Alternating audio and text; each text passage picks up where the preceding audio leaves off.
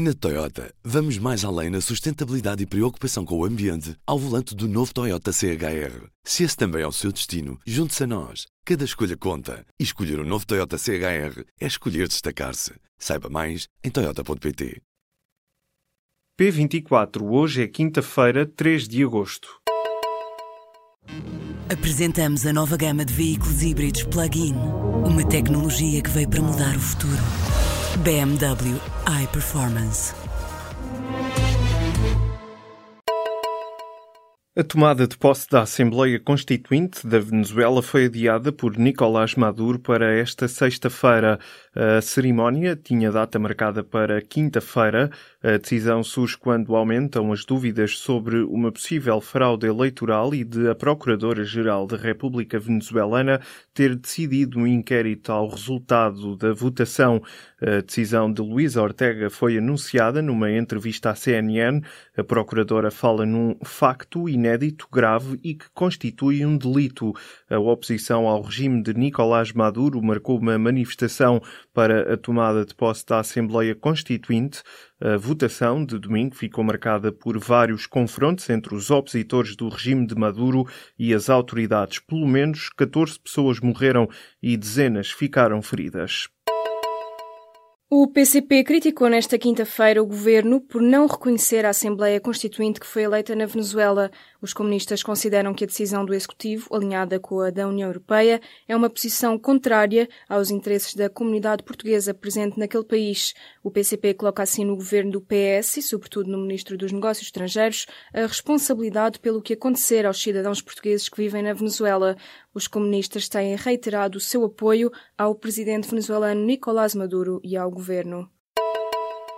O cheque de 222 milhões de euros da transferência de Neymar do Barcelona para o Paris Saint-Germain já chegou à Liga Espanhola mas foi rejeitado.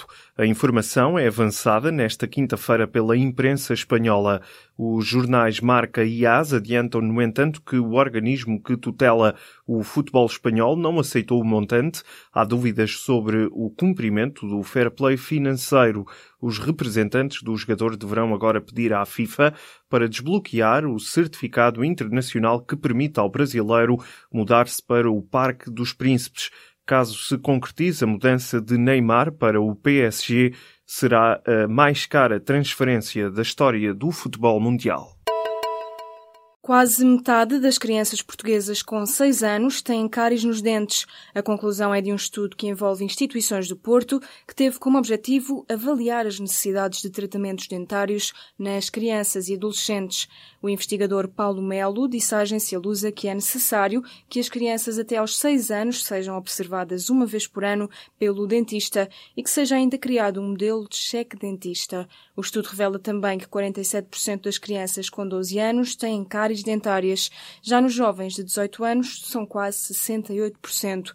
O estudo baseou-se numa amostra de cerca de 3.700 crianças e adolescentes com 6, 12 e 18 anos.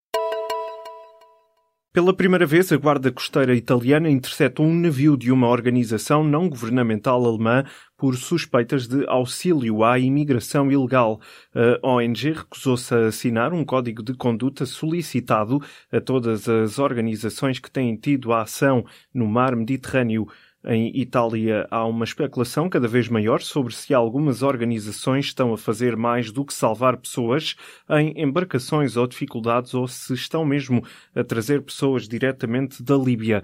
Em maio, o procurador da cidade de Trapani disse numa comissão parlamentar que tinha suspeitas sobre certos grupos humanitários porque algumas tripulações pareciam saber de antemão onde estavam as embarcações. Esta é a suspeita no caso da embarcação da ONG alemã.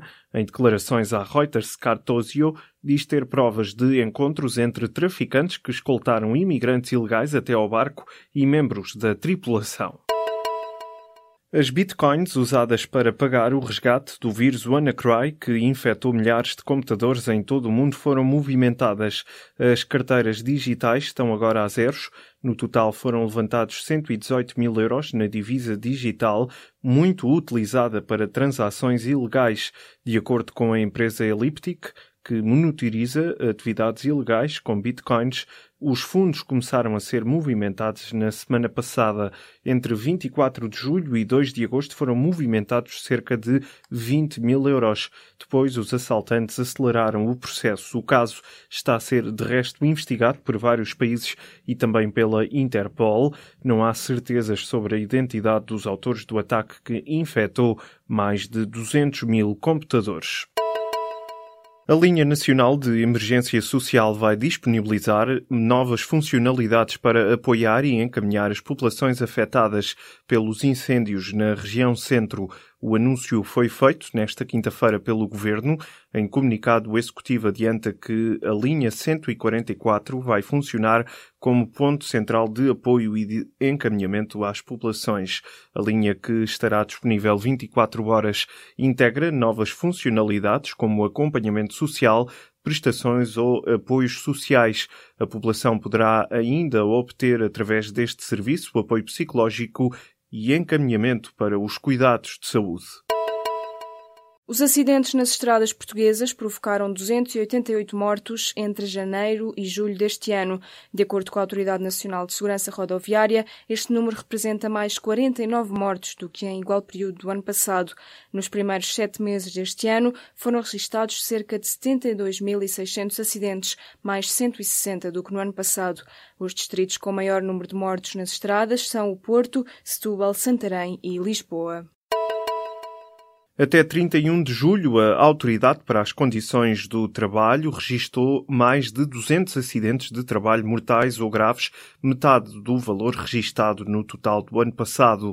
Os dados foram divulgados nesta quinta-feira e mostram que, nos primeiros sete meses do ano, em 62 acidentes houve vítimas mortais e em 142 houve feridos graves. O mês com maior número de mortes em acidentes de trabalho foi o de abril, com 13 vítimas. Por distrito, o maior número de registros foi no Porto, com 12 casos no total.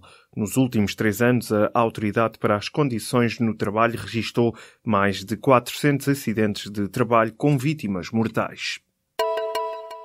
A viúva do escritor e dissidente chinês Liu Xiaobo está desaparecida há quase um mês. A informação foi divulgada nesta quinta-feira pelo advogado de Liu Xia. A mulher de Xiaobo não é vista desde a véspera da morte do marido. O advogado exige explicações ao governo de Pequim e responsabiliza-o pelo desaparecimento. Os Estados Unidos e a União Europeia também já exigiram à China que libertasse Liu, que se encontra em prisão domiciliária desde 2010, sem que lhe tenha sido apresentada qualquer acusação. Amigos e familiares dizem que a escritora sofre de uma profunda depressão depois de ter passado anos praticamente isolada. Na Toyota, vamos mais além na sustentabilidade e preocupação com o ambiente ao volante do novo Toyota CHR. Se esse também é o seu destino, junte-se a nós. Cada escolha conta. E escolher o um novo Toyota CHR é escolher destacar-se. Saiba mais em Toyota.pt.